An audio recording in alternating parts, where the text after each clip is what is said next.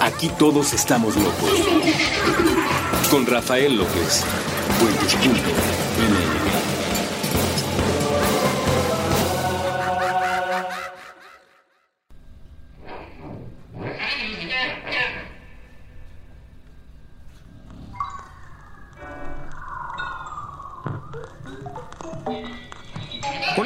bienvenidos una vez más a este podcast que se llama Supracortical. El día de hoy quiero declarar abiertamente que yo, Rafa López, soy misógeno, racista, elitista, capitalista, machista, fanático, dogmático y proselitista. Bueno, sí, sí, aunque voy a explicar por qué, por supuesto.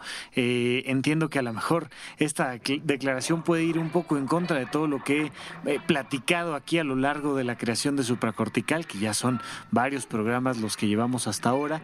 Y sí, eh, lo afirmo, en ningún momento me voy a negar de esto, eh, tanto de lo misógino como de lo racista, lo elitista, este, de lo dogmático que soy, lo voy a explicar, voy a explicar porque además quiero afirmar que tú que me estás escuchando eres misógeno, racista, elitista, capitalista, machista y todo lo demás que estuve diciendo y muchas otras cosas más. Pero lo voy a explicar desde una perspectiva fundamental, eh, porque si no en mi opinión, a lo largo de, estas últimas épocas y lo que se ve en redes sociales, he encontrado esta, esta idea y esta sensación de que como que allá afuera en el mundo hay personas que son misóginas y hay personas que son racistas y habemos otros que somos buenas personas, los que estamos a favor de la diversidad y los que estamos a favor de una mentalidad abierta y como que hubiera dos tipos de personas en el planeta Tierra no, no, no, damas y caballeros, tú que me estás escuchando, no. Todos somos simios y todos, por tanto, tenemos una misma estructura de pensamiento. ¿Qué hacemos con nuestro cerebro? ¿Qué hacemos con nuestro pensamiento? ¿Qué hacemos con nuestra cultura? ¿Qué hacemos con nuestro tiempo libre? ¿Qué hacemos con nuestro desarrollo espiritual? Hace que vaya cambiando poco a poco nuestra forma de vivir. Pero todos, y lo voy a tratar de argumentar a lo largo del programa, tenemos esa misma estructura que nos puede convertir en asesinos, en personas que discriminan, en personas que están en contra de alguien más y que por tanto van y lo golpean o lo agreden físicamente, o quizás solo que son personas chismosas o que son personas misóginas o que son personas que hacen uno de esos pequeños comentarios de sobremesa eh, que denotan algún tipo de discriminación. No hay personas buenas y malas en el planeta Tierra. No lo hay. Y fíjate que es muy interesante porque hay algunos estudios que lo han demostrado. ¿Qué se hace? Mira, imagínate que te ponen frente a un televisor, te sientan y enfrente de ti ponen una serie de eh, botones, en realidad solo dos, uno positivo y uno negativo. Y entonces te dicen, tú vas a apretar el positivo cuando consideres que la persona a la que estás viendo es una persona confiable y vas a apretar el negativo cuando consideres que es una persona en la que a lo mejor no te gustaría confiar. A lo mejor, dependiendo del estudio, te preguntan específicamente, ¿con alguna de estas personas invertirías tu dinero? ¿Alguno de estos vendedores le comprarías este, un seguro para autos? Etcétera, etcétera. No importa la pregunta. A final de cuentas, el, el principio mismo es, ¿confías o no confías en esta persona? Y entonces te empiezan a proyectar una serie de rostros y de repente te proyectan el rostro de un niño y de repente te proyectan el rostro de una mujer y de repente te proyectan el rostro de un, eh, un clásico americano rubio, ojos azules y al rato la imagen de una persona que más bien es afroamericana y al rato un latino y te van mezclando, mezclando, mezclando sin que tú de principio te des cuenta de que te están poniendo diferentes tipos de razas, edades, condiciones, tal, tal, tal. Y evidentemente, dependiendo de tu contexto cultural, de qué edad tienes, de si eres hombre, si eres mujer, si vives en algún punto específico de Estados Unidos o de México, de, tal, al final te entregan tus resultados y te dicen, ¿qué crees?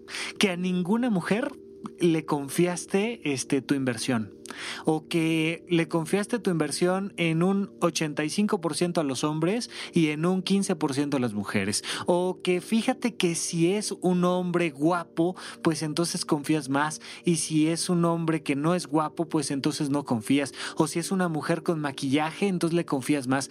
Esto pasa todo el tiempo. Incluso y trataré de ponerlo en la bitácora no les prometo nada pero hay videos donde donde se muestra a una misma mujer una misma chica eh, que hace un experimento social. De repente un día sale a la calle sin arreglarse, un día sale despeinada, en pants, sin maquillaje y pues le pide a la gente que le preste cinco pesos, por ejemplo, ¿no? Y al día siguiente sale con su misma cámara celular, alguien la va grabando, pero esta vez viene arreglada, trae una falda, trae un escote, este viene maquillada y sonríe todo el tiempo y coquetea eh, tomándose el cabello a lo mejor. Y entonces resulta que el primer día pues no gana prácticamente nada del dinero que estuvo recolectando y al día siguiente gana muchísimo más. Y entonces mucha gente ha presentado este tipo de videos como, claro, lo que pasa es de que nuestra sociedad es profundamente misógina. No, no, damas y caballeros, no. Esto tiene que ver más con un tema de supervivencia biológica que con otra cosa. La simetría es bonita. Los colores llamativos son agradables. Hay una serie de factores biológicos que nos han permitido sobrevivir a lo largo de miles de años. De hecho, de millones de años, porque pues sí, por supuesto, somos un tipo evolucionado de mono, pero antes de nosotros, pues hubo otras especies y a lo largo de la existencia misma de la vida en el planeta Tierra, hemos aprendido que hay cosas peligrosas y cosas no peligrosas. Y de hecho, muchos animales eh, se dan a la tarea de, de aparentar que son, son seguros y son eh, algo que no te va a lastimar precisamente para cazarte. Hay arañas que hacen eh, una especie de nido para que su víctima llegue y diga, ay, mira qué bonito, me encontré un nido ya hecho y ¡zas! te come, ¿no? Y ese tipo de fenómenos lo han aplicado la vida a lo largo de muchos años de muchísimos, muchísimos años, porque al final de cuentas hay una parte en nuestro cerebro que nos hace confiar o buscar. Por eso, cuando tú arreglas tu casa, le pones una serie de colores, la idea misma del feng shui, que se basa en este sistema energético de un espacio, tiene que ver con cosas meramente biológicas. Nos gusta que haya cierta cantidad de luz. Por el tipo de animales que somos, nos gusta que haya cierta cantidad de luz.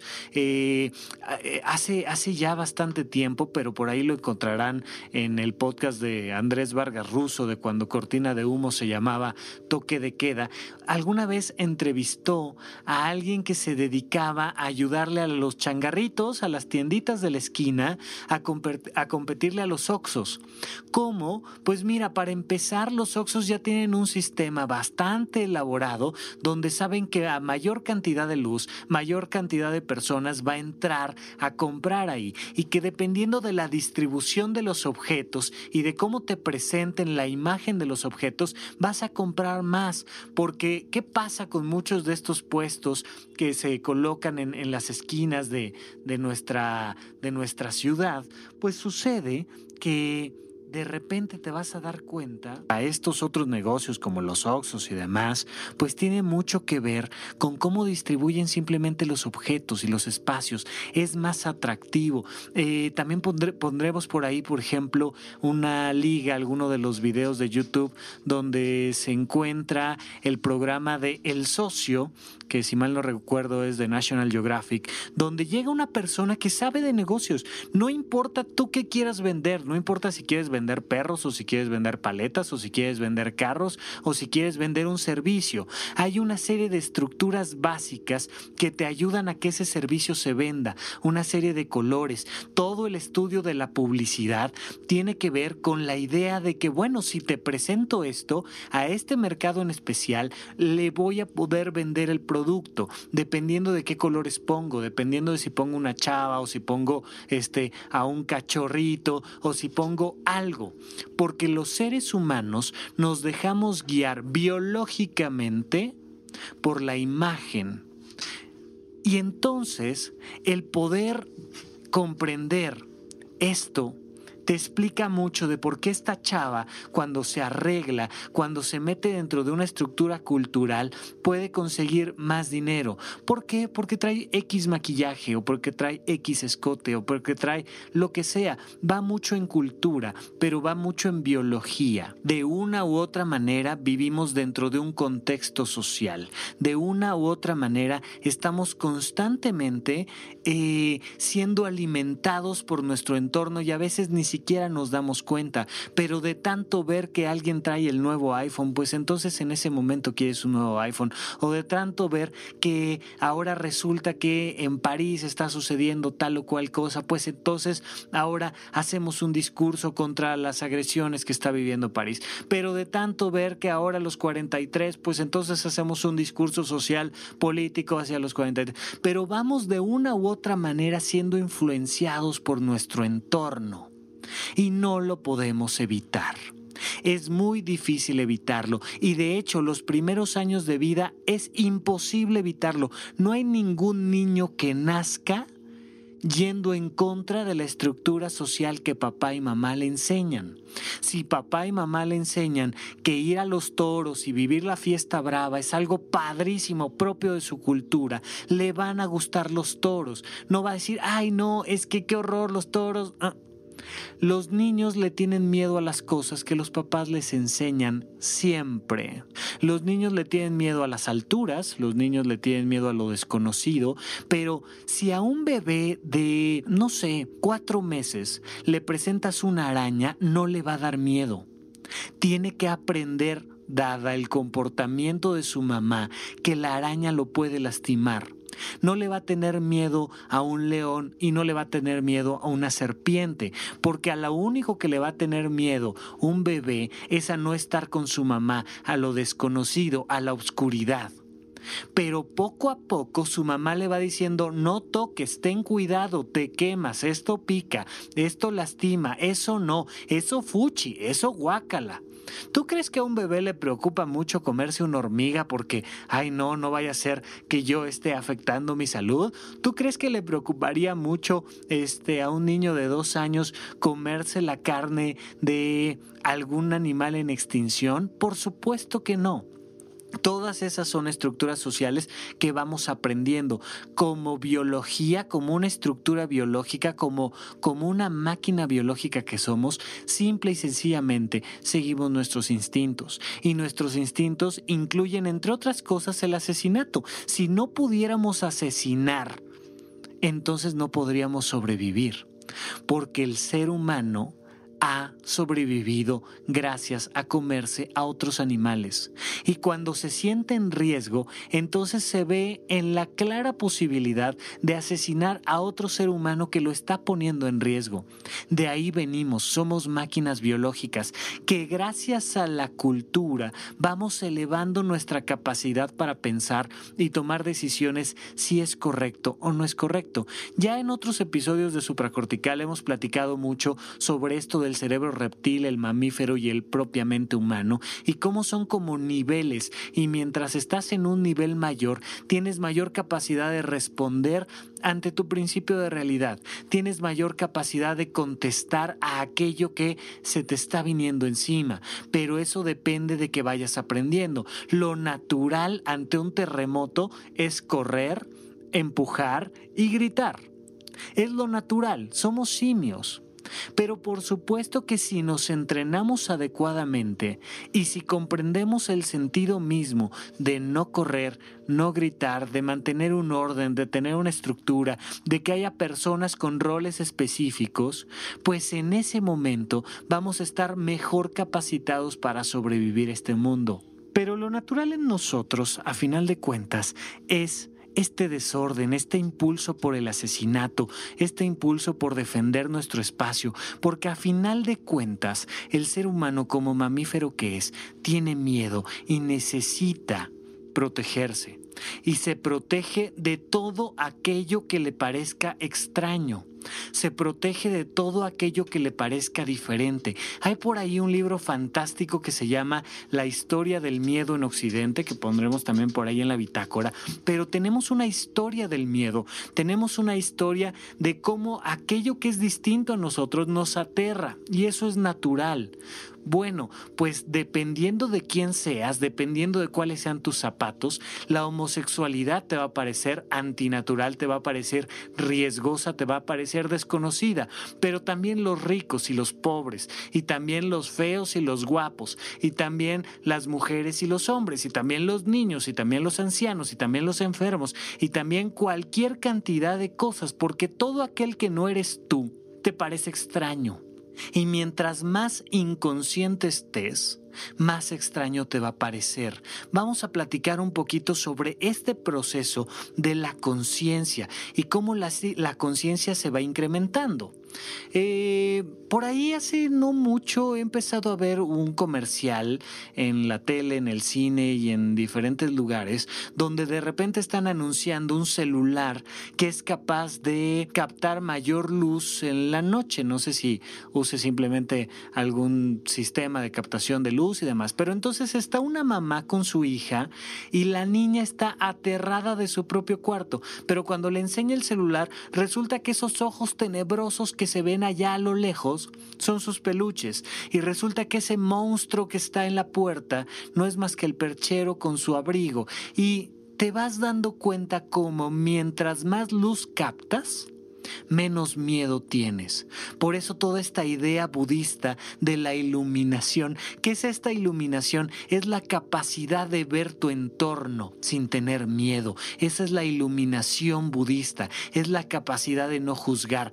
Pero mientras más bajo nivel de conciencia, mientras más baja, um, mientras menor capacidad tienes, ustedes disculpen el uso de las palabras, mientras menor capacidad tienes de captar tu entorno, más miedo te va a dar tu entorno. ¿Qué hacen las escuelas? ¿Qué hace la cultura? ¿Qué hacen los viajes? Esta famosa frase de los viajes ilustran. ¿Qué ilustran? La ilustración tiene que ver con esta luz, tiene que ver con lo que soy capaz de ver y comprender y aceptar. Pero mientras más vas sintiendo esta oscuridad en tu entorno, más miedo tienes y más discriminas. Es natural, es biológico. No se trata de que haya buenas personas y malas personas.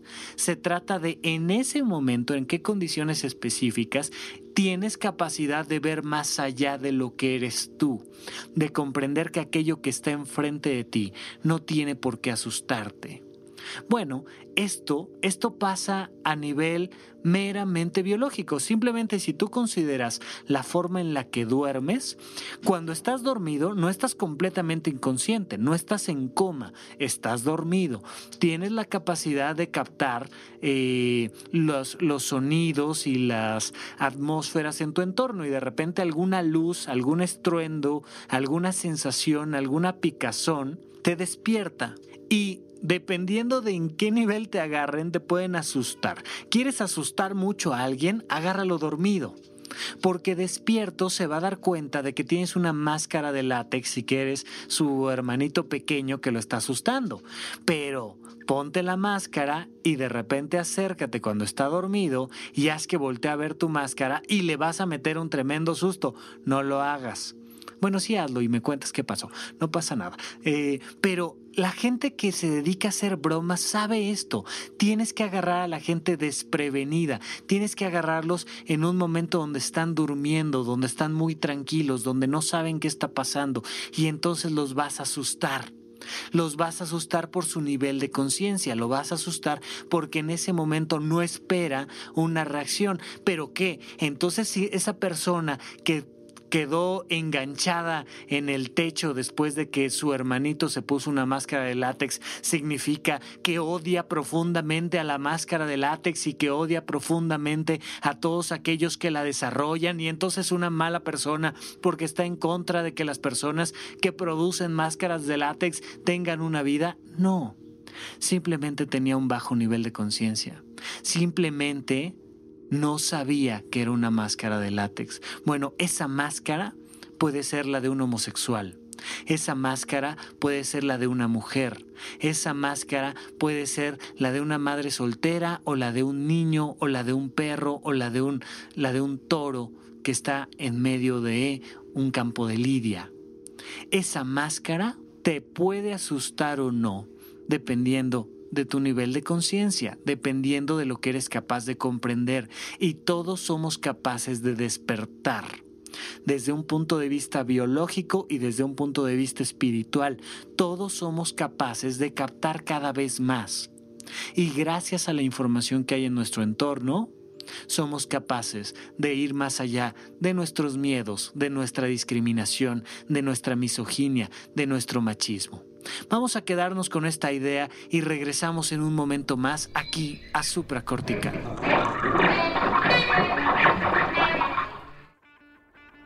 La gente de un lado del camino está tratando mal a la gente del otro lado del camino. La gente que tiene un trabajo está tratando mal a la gente que no tiene trabajo. La gente con una religión está tratando mal a la gente que tiene otra religión. La gente que escucha un tipo de música está tratando mal a la gente que escucha otro tipo de música. La gente que gusta de un tipo de zapatos está tratando mal a la gente que gusta de otro tipo de zapatos. La gente que gusta de moverse en un tipo de vehículo está tratando mal a la gente que gusta de moverse en otro tipo de vehículo. La gente que está respirando está tratando mal a otra gente que también está respirando.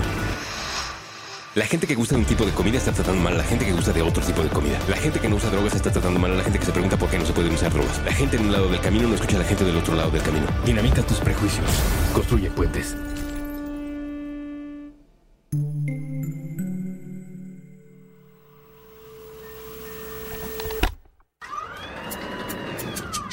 Cine Garage. Aquí cabe todo el cine.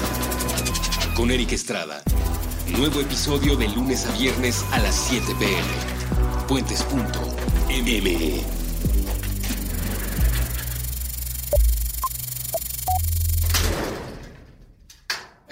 Supracortical.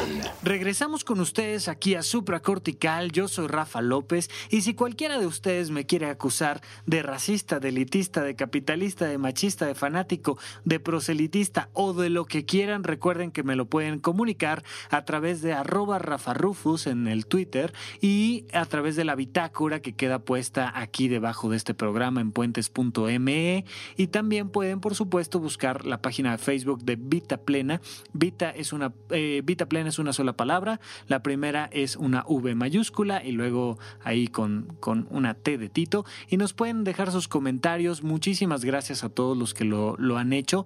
Y fíjense, cuando estaba pensando yo en hacer este episodio de Aquí todos somos misóginos, decía, híjole, es que a veces personas que como yo nos dedicamos a temas de comunicación, pues damos alguna opinión en alguna red social y sabes que no te habías dado cuenta, no, no mediste el impacto que iban a tener tus palabras y entonces te acusan de que, ah, mira, ya te salió lo, lo machista o lo misógino, lo pues sí, entonces por eso dije de una vez vamos haciendo un programita para que de una vez vayan cayendo los comentarios negativos. Algún día si me agarras dormido voy a decir una estupidez, a veces incluso despierto. Es normal, hombre. No, o sea, eh, ¿cuál es el problema de los presidentes y especialmente de nuestros presidentes mexicanos? Pues que tienen una cámara y un micrófono siempre encima.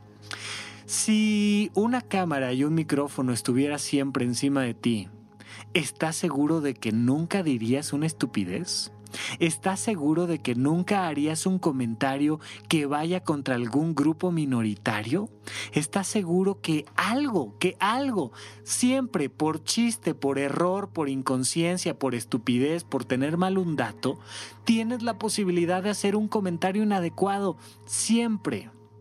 Vamos a quitarnos esta idea de que hay buenas personas que siempre piensan a favor de los derechos humanos y que siempre piensan a favor de los derechos de los animales. Híjole, el, más protector de los animales alguna vez va a decir, eh, pinche mosca, quítate de aquí. O sea, no, no importa, algo va a pasar, porque es natural. Pero la idea la idea que a final de cuentas quiero dejar es que siempre tenemos la capacidad de responder más bien con nuestro cerebro propiamente humano que con nuestro cerebro reptil. Tu cerebro reptil, el tuyo, el tuyo de tú que me estás escuchando, lo que quiere es comer y reproducirse. Lo que quiere es tener un agradable encuentro erótico y tener una buena cena, nada más, es lo único que quiere tu cerebro reptil. No le interesa este la bondad, no le interesa la justicia, no le interesa la equidad, no le interesa nada de eso. Tu cerebro lo que quiere es comer y coger, punto. Ese impulso se genera en la parte más baja de tu cerebro y se va filtrando. Pasa por un filtro mamífero donde es más importante considerar lo que la manada quiere, lo que la manada requiere, que lo que tú quieres. Y pasamos de reptil a mamífero. Y entonces ya nos preocupamos por un tema de jerarquías, por un tema de justicias, por un tema de respeto.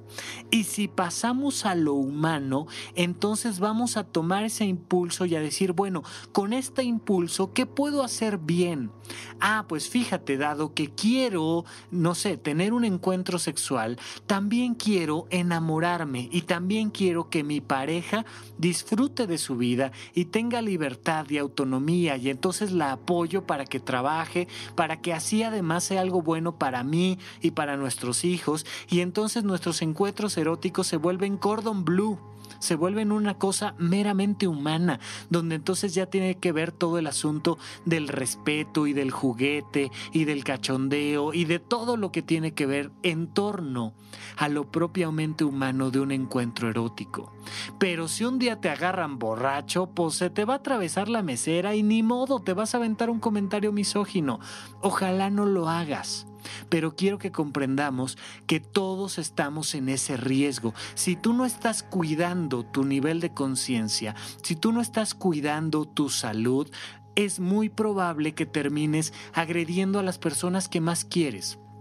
¿Cuántas mamás no me ha tocado a mí escuchar que dicen, híjole, se escucha bien feo, pero me dan ganas de asesinar a mi hijo? O sea, maldita sea, todos los días le tengo que estar cuidando y limpiando y diciendo y pidiendo, ya se lo dije una y otra y otra y otra y otra vez.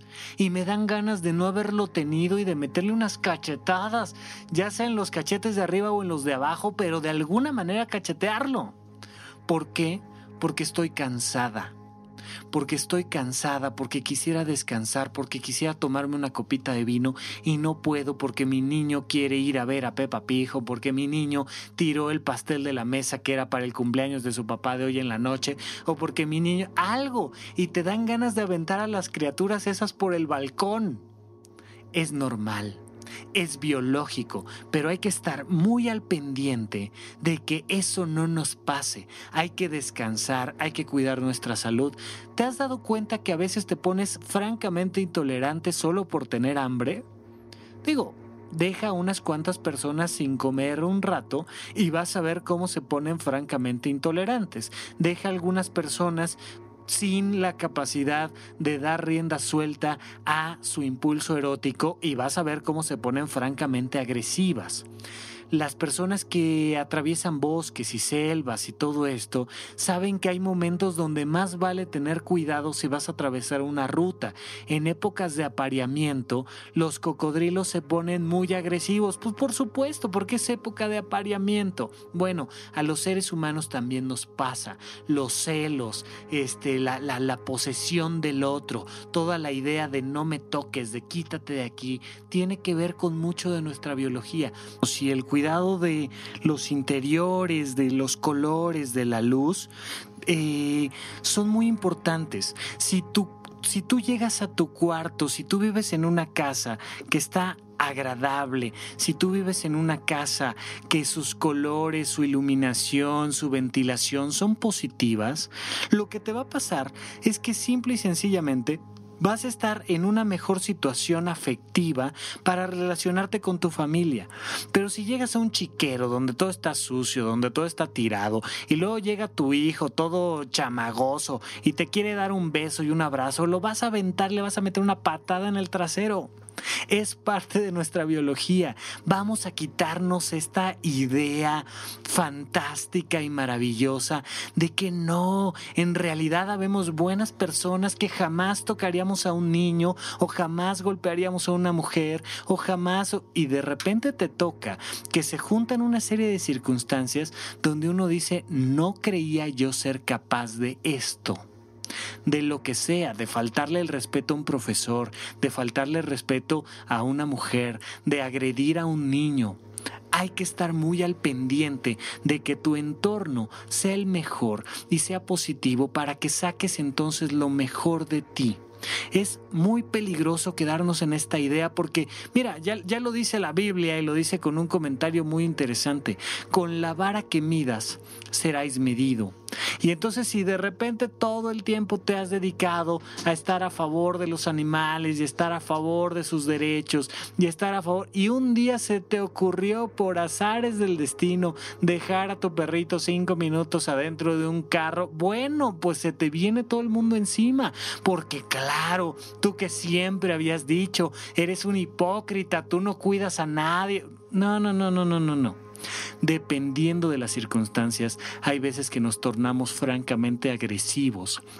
Dependiendo de las circunstancias, a veces nos da miedo aceptar lo diferente. ¿Sí? Y nos va cambiando y van cambiando nuestra estructura de valores. No son los mismos valores los que se tienen hoy en día que los que se tenían hace 60 años. Y estos brincos generacionales son cosas muy importantes a considerar. No podemos juzgar de machista a un hombre que vivió en el año 1750 de la misma manera que juzgas a alguien de machista en el año 2016. De repente un comentario, digo, hace, hace no mucho estaba escuchando yo un podcast donde un grupo de mujeres, tres mujeres específicamente, estaban comentando que se sienten profundamente indignadas de que un hombre sea caballeroso, de que les abra la puerta o les pague la cuenta. Es como, oye, ¿qué te pasa, imbécil? ¿Qué crees que yo no me puedo abrir la puerta sola? ¿Qué crees que yo no me puedo mantener a mí misma? Híjole, pues este, es que yo en mi educación pues eh, pensaba que era una manera de, de demostrarte mi preocupación, mi cariño, mi afecto. Pues no, porque en el 2016 nosotras tenemos que taca, taca, y todo el tema de lo políticamente correcto, toda esta idea de ahora hay que cuidarnos específicamente de cómo hablamos, porque ya si hicimos un comentario sobre un negro, o si hacemos el comentario sobre, sobre una lo que antes no era, no era políticamente incorrecto decirle chacha a alguien. Es la chacha. La chacha era un término que describía una actividad laboral. No, bueno, pues ahora hay que decirles eh, eh, recamareras mucamas propias del servicio doméstico de, ¿no? Porque si no te metes en esta corrección política, entonces tu entorno va a pensar que eres una mala persona. No hay malas palabras hay malas intenciones. No importa cómo le digas a alguien. Digo, precisamente el, tagline, el eslogan de supracortical es aquí todos estamos locos, porque lo primero que quiero es quitar esta corrección política hacia la psiquiatría y la salud mental. No, no, no, ya no le puedes llamar loco a alguien porque entonces los locos se ofenden, ¿no? Porque entonces, no, ¿cómo? Eres una persona que no está considerando lo, del respeto a los pacientes y a la salud mental. A ver, a ver, es una palabra. Simple y sencillamente es una palabra. Ah, entonces, ¿te gustaría que te llamen loquero? Sí. Por supuesto que sí. No solo me gusta que me llamen loquero, además me gusta que me llamen loco porque las palabras no ofenden, ofenden las intenciones. Y no vaya a ser que yo, Rafa Rufus, el defensor de la equidad, del respeto por la salud mental, un día se me ocurra decir que el concierto estuvo bien loco y entonces un montón de cirañas, de, pirañas cibernéticas van contra ti porque X, Y o Z y dijiste la palabra, no sé. Sí, hombre, sí soy una persona que discrimina y sí soy una persona machista y sí soy una persona elitista. Trato de no serlo, pero hay un impulso natural en las partes más bajas de mi cerebro, en la amígdala específicamente, que me hace tenerle miedo a lo diferente y que me hace de repente enojarme y gritar y que me hace salirme de mi contexto. Y si tengo hambre y tengo sueño y estoy esperando en una fila, se me va a salir un comentario machista o misógino o elitista o racista o quizá homofóbico, porque soy un ser humano voy a hacer todo lo posible para que eso no suceda. Pero si un día en Twitter hago alguna estupidez, para eso está este programa afirmando que sí lo soy. De una vez, de una vez vamos, vamos poniendo las cartas sobre la mesa porque se vale comprender porque si tú no eres capaz de comprenderte como una persona que puede cometer errores, cualquier error, entonces no va a haber forma de que te perdones nunca jamás el día que lo cometas. Si tú eres de esos que nunca se equivocan, que nunca caen en un bache, que nunca dejan de pagar sus impuestos o que nunca, nunca jamás en la vida van a hacer un comentario machista, el día que lo haces se te viene el mundo encima. Si no te juzga alguien más, tú solito te vas a convertir en tu propia cibernética y te vas a sentir profundamente culpable de aquello que acabas de hacer. Es muy importante comprender para perdonarnos y para transformarnos. Va a ser de lo que vamos a hablar un poquito más adelante en el, en el siguiente bloque. Pero sí yo, Rafa Rufus, soy misógino. Fíjense que, digo, insisto, cuando, cuando no haya entrevistado, pues platico un poco más de mi propia vida. Eh, algún día cuando estaba yo en la prepa, había una chava que me gustaba mucho y entonces iba yo detrás de ella y le pedía que me hiciera caso y que por favor y que ya sabes y toda la historia de los adolescentes que hoy en día cuando vienen a consulta y me la cuentan, me da tanta ternura, pero en alguna de esas, ocasiones, esta chava que, que no me estaba pelando, eh, agarró, se dio la, media vuelta y se quería ir.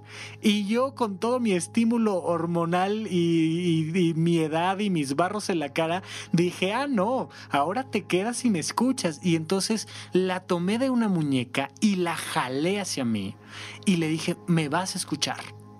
Me puso una cara de miedo que la solté inmediatamente y dije, fuck, ¿qué hice? ¿Qué está pasando? En ese momento me di cuenta de que podía ser agresivo con una mujer.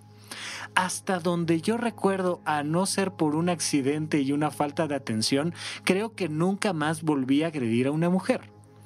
Pero, híjole, pues te das cuenta que adentro de ti existe la capacidad de sentirte con este poderío físico que tenía yo sobre ella, porque pues no sé, pesaría yo unos 10 o 15 kilos más y medía yo unos 20 o 10 centímetros más al menos, y entonces la jaloné porque quería que me pusiera toda su atención, porque quería que no se fuera, porque quería naturalmente poseerla, quería que fuera parte de mi propiedad privada.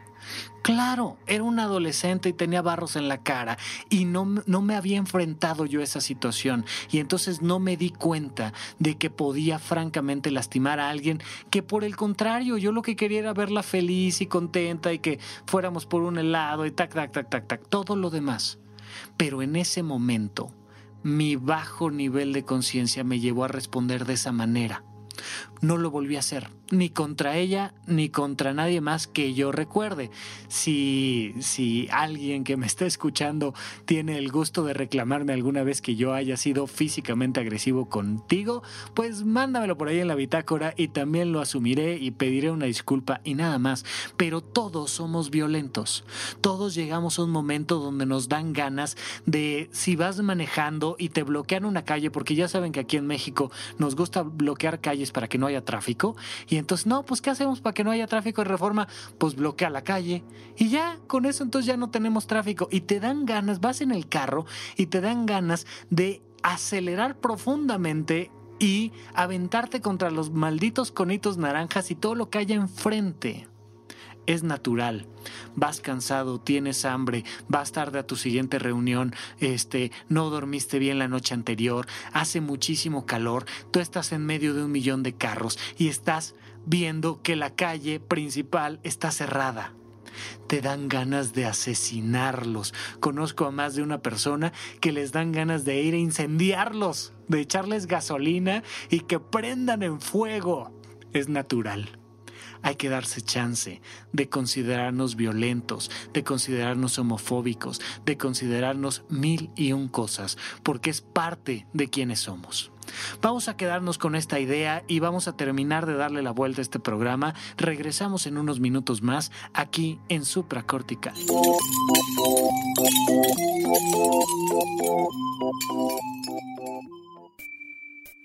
A los habitantes del multiverso que se encuentran en lugares distintos a la Tierra Necesitamos de ustedes. El accidente de la evolución nos ha afectado. Ahora mismo, el Homo sapiens piensa que este planeta y cuanto le rodea es de su propiedad. Piedad, piedad, piedad. Somos incapaces de olvidarnos de la crueldad. Despreciamos a nuestros semejantes. Conservamos en muchas formas la esclavitud, la esclavitud, Sí, nuestro cerebro ha sido capaz del arte y la ciencia. También hemos inventado la desigualdad y el odio. Estamos obsesionados con el tema de las clases sociales. Tendemos a hablar de los otros mediante etiquetas. Hemos diseñado un sistema donde la desgracia ajena nos resulta benéfica. Pero imaginen cómo cambiaría todo si ustedes, habitantes de otro universo, galaxia o planeta, nos demostraran que no somos únicos ni especiales. Ni especiales. Un solo contacto sería capaz de transformar cuanto pensamos acerca de todo. Ni siquiera tendrían que acercarse demasiado a nuestro aire contaminado. Así que, si están allá afuera, Si están allá afuera. si existe alguna forma en que su tecnología sea capaz de recibir y decodificar estas palabras, envíen un mensaje de vuelta. Dejen que comience un periodo nuevo y que el hombre empiece a ser una criatura menos letal para sí misma.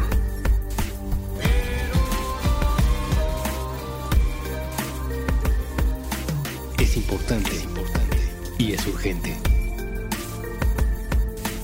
Un mensaje de puentes.ml para la vida más allá de la Tierra.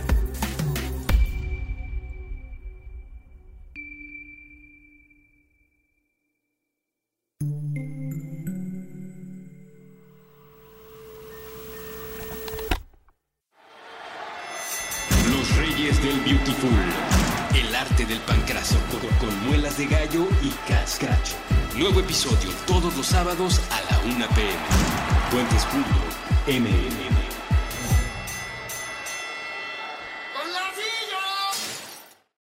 Entre dos cerebros distantes. Un puente.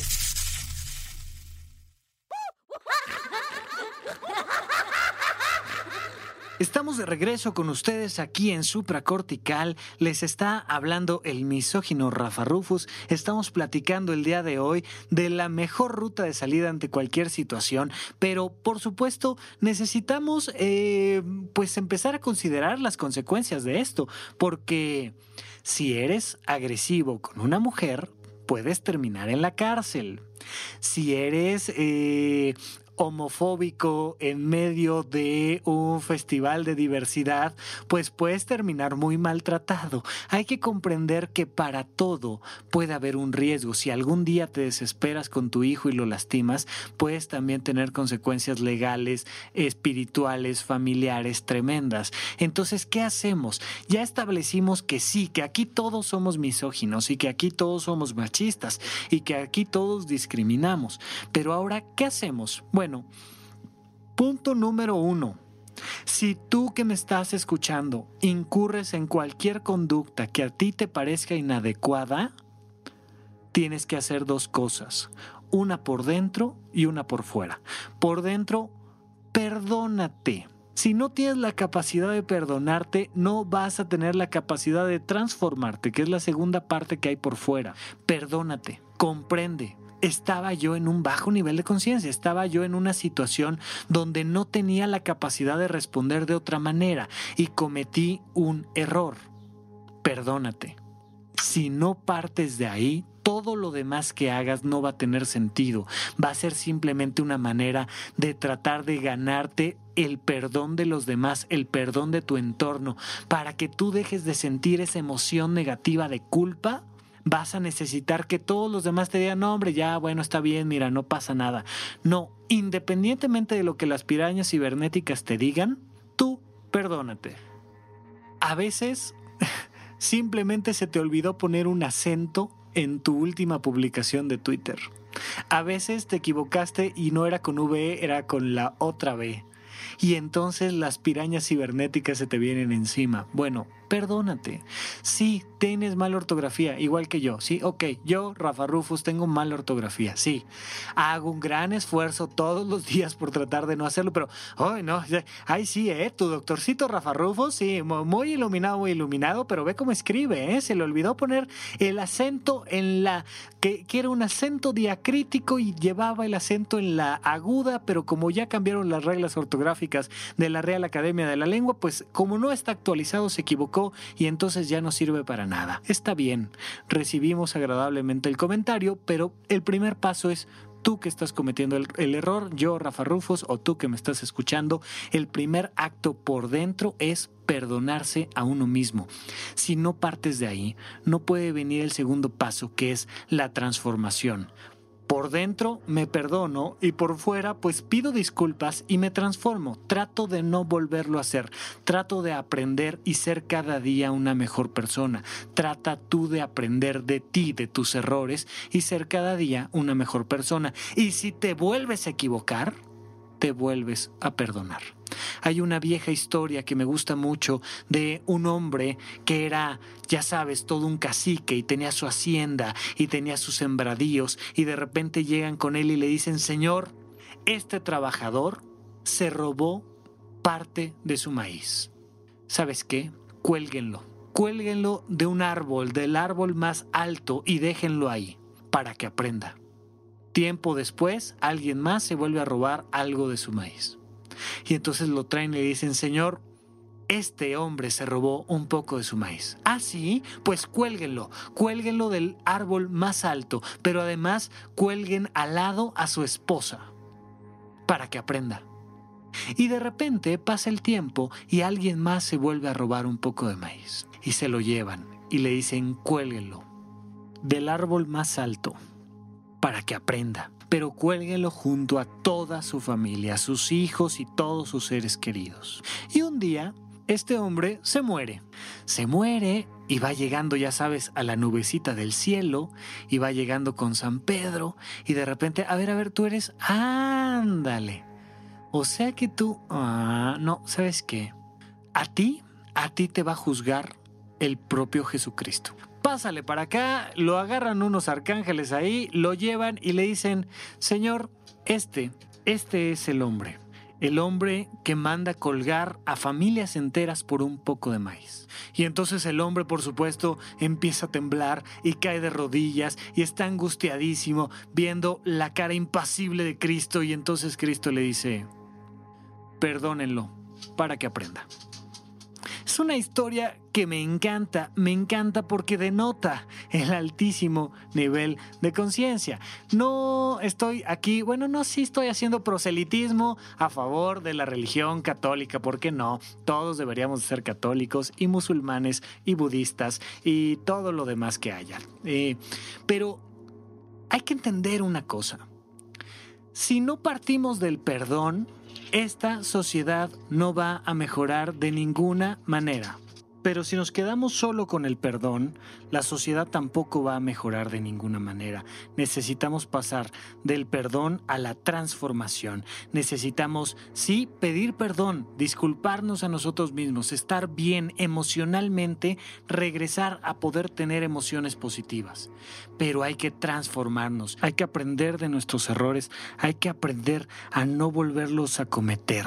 Es decir, si ya nos equivocamos alguna vez con la fiesta brava, pues vamos a corregirlo. Si ya nos equivocamos alguna vez con la homosexualidad, que por cierto la psiquiatría evidentemente y además está en registros textuales, se equivocó con la homosexualidad, haciéndonos pensar que, que era una enfermedad pues entonces vale la pena no volver a cometer el error. Y si algún día, por algún motivo, la humanidad pudiera ir aprendiendo de su historia, entonces sería mucho más fácil que tuviéramos la capacidad de evolucionar más rápido. Porque algún día fuimos cavernícolas y nos comportábamos como tal.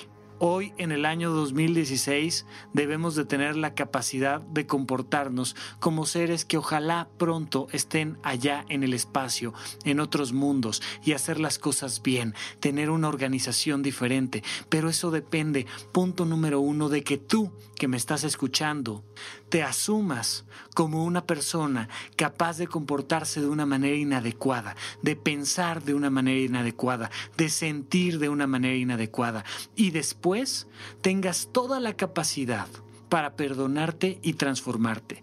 Pero eso es si tú eres el que te equivocas, si tú eres el agredido, eh, perdón, si tú eres el que agrede. Pero ¿qué pasa si tú eres el agredido? Si tú eres una chica a la que están discriminando por ser una chica, o si eres un homosexual que están discriminando por ser un homosexual, o si eres un heterosexual que están discriminando por ser un heterosexual, o porque te gusta Pokémon y Dragon Ball y el chiste del sofá. ¿Qué hacemos si eres tú el que estás sufriendo de esta discriminación. Dos cosas, una por dentro y una por fuera. Por dentro, comprende y perdona. Comprende que el otro está en un bajo nivel de conciencia. Comprende que el otro no está capaz de darse cuenta del error que está cometiendo. Ya lo decía Cristo en la cruz, si es que esa historia es real, perdónalo Señor, porque no saben lo que hacen, no tienen idea, técnicamente hablando, no saben lo que están haciendo y por eso merecen todo el perdón. Pero por fuera hay que responsabilizar a las personas, hay que dejar que asuman su responsabilidad. Robaron, hay una consecuencia jurídica. Golpearon a alguien, hay una consecuencia jurídica. Cometieron un fraude, hay una consecuencia jurídica. Y si no es jurídica, es social oye, este, pues como no quiero que me discriminen, no, pues entonces yo me vestí de la manera que yo quise, sí, pero resulta que llegué a un restaurante que de suyo tiene un código de etiqueta, pues entonces habrá un rechazo social si no cumples con el código de etiqueta. Y está bien. Hay que perdonar al otro que te está discriminando y hay que comprender que hay que hacerlo cumplir con un determinado, eh, con una determinada consecuencia jurídica, social, espiritual tal vez, moral, familiar o simple y sencillamente personal. Oye, pues sabes qué? Que siento que me estás discriminando por ser mujer. Y tú eres mi pareja. Y me parece terrible que me esté discriminando mi pareja. Pues por dentro, uno, te perdono. Verdaderamente no tengo por qué estar sintiendo emociones negativas contra ti que simplemente estás dormido. Pero sabes qué? Ya no podemos ser pareja. Yo no voy a ser pareja de una persona que me está discriminando, pero no porque te odie, verdaderamente no tengo nada contra ti, sé quién tengas que ser pero voy a aplicarte una consecuencia congruente con lo que estoy diciendo. ¿Cuál es la locura de la vida diaria? Y lo he dicho muchas veces y lo dije sobre todo en los programas iniciales de supracortical. La locura de la vida diaria es que por fuera te reclamo y te recrimino que me estás discriminando y además me quedo contigo. Y además estoy, enojadísima por dentro, pero me caso contigo y tengo hijos contigo. Y espero que algún día te des cuenta de que eres una mala persona, que discrimina y que eres grosera y que... No, pues simplemente sé congruente con lo que estás pidiendo. Oye, yo soy un homosexual y tú eres mi amigo y tú, mi amigo, eres homofóbico, eres francamente homofóbico. Híjole, pues creo que ya no podemos ser amigos. Te lo comento, ojalá tú tengas la capacidad de perdonarte y transformarte y cuando sepas que yo soy homosexual, darte cuenta de que no hay nada de malo en ello. Pero si no tienes la capacidad, pues simplemente pues terminaremos este vínculo amistoso. No, lo que pasa es que alguien llegó y me golpeó porque soy menor de edad o me golpeó porque provengo de un origen eh, de alguna parte de la República Mexicana y vengo del campo y soy un trabajador del campo y entonces alguien vino y me golpeó. Bueno, pues necesitas aplicar las consecuencias legales contra aquel que te está golpeando, pero por dentro, perdónalo.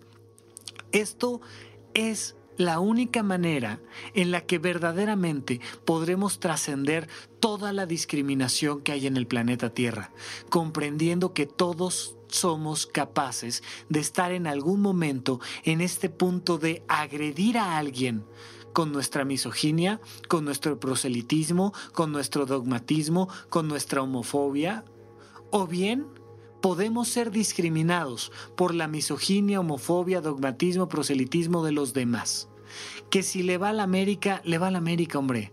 Ojalá un día se perdone y se transforme. Por lo pronto hay que perdonarlo y aplicarle las consecuencias sociales correspondientes. No pasa nada más. Bueno, pues es americanista. Pues está bien, hombre, está bien.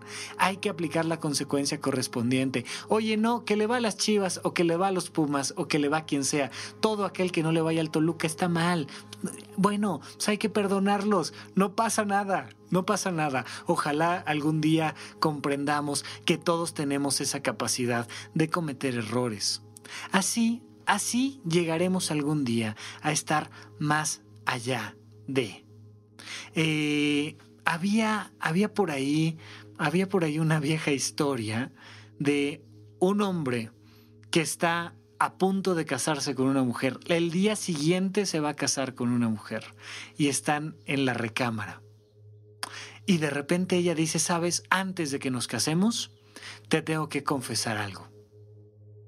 Te tengo que confesar que soy prostituta. ¿Qué? ¿Qué me estás diciendo? ¿Qué? No lo puedo creer, ¿sabes qué? Se cancela la boda. Qué bueno que me lo dijiste ahorita para saber realmente quién eres. Te vas al demonio, no quiero saber nada más de ti. Bueno, pues te quería yo decir eso y te quería decir también que pues a base de mi trabajo pues ya tengo una mansión y te quería yo regalar un carro último modelo. A ver, a ver, a ver, que me, que me dijiste que eres qué? Prostituta. Ah, yo pensé que habías dicho protestante. No, no pasa nada, no hay ningún problema. Así, poco a poco los seres humanos iremos cambiando nuestra estructura de valores e iremos comprendiendo que la vida la vida es un constante proceso de adaptación. Yo me acuerdo cuando mis padres se divorciaron, que ya estaba medio empezando a ponerse de moda el asunto del divorcio, pero hace no muchos años, verdaderamente hace no muchos años, divorciarse, ser un divorciado o ser una madre soltera, era un profundo estigma social. Afortunadamente ya no lo es, afortunadamente cada vez va siendo un país diferente, un país más incluyente, un país más tolerante y un planeta Tierra más incluyente y tolerante. Pero no caigamos en pensamientos infantiles. La gran mayoría del planeta Tierra sigue siendo profundamente una sociedad que discrimina una sociedad que discrimina por términos económicos o por términos sexuales o por, términos sociales o por cualquier otro. Así es que bueno, aceptémoslo, es parte de nosotros, es parte de esta, de esta estructura social, pero ojalá podamos por dentro perdonar y por fuera hacer lo correspondiente. Si fui yo el que agredí, transformar. Si fue alguien más el que agredió, aplicarle las consecuencias sociales, jurídicas, personales, familiares que corresponden pero no tiene ningún sentido estar odiando a los que odian. Si tú eres de esas personas que estás esperando que todos los que han matado a un toro en un campo de lidia sea cornado y destrozado, también tú eres un asesino. Y está bien, se vale, es parte de nuestra naturaleza. Ojalá podamos ir quitando este odio de nuestro entorno y dejar que el torero sea torero y aplicarle las consecuencias que correspondan y dejar que aquel que cometa un error lo cometa y que aprenda de él y aplicarle las consecuencias que correspondan. Bueno, ojalá, ojalá me dejen sus reclamos en la bitácora, ojalá este, me regañen ahí por el mal uso del punto o de la coma, ojalá me regañen por mis comentarios machistas, elitistas, homófobos o cualquier otro, y entonces tendré yo la oportunidad de aprender, corregir y créanme, al menos yo espero tener siempre la capacidad de perdonarme antes, ante cometer cualquier error y estoy seguro que lo haré. Estoy seguro que mientras siga yo platicando con ustedes, que mientras siga teniendo un micrófono abierto, que mientras siga teniendo una red social, me equivocaré. Así es que de antemano una disculpa y muchísimas gracias a todos por escucharme. Esto fue Supracortical. Hasta la próxima.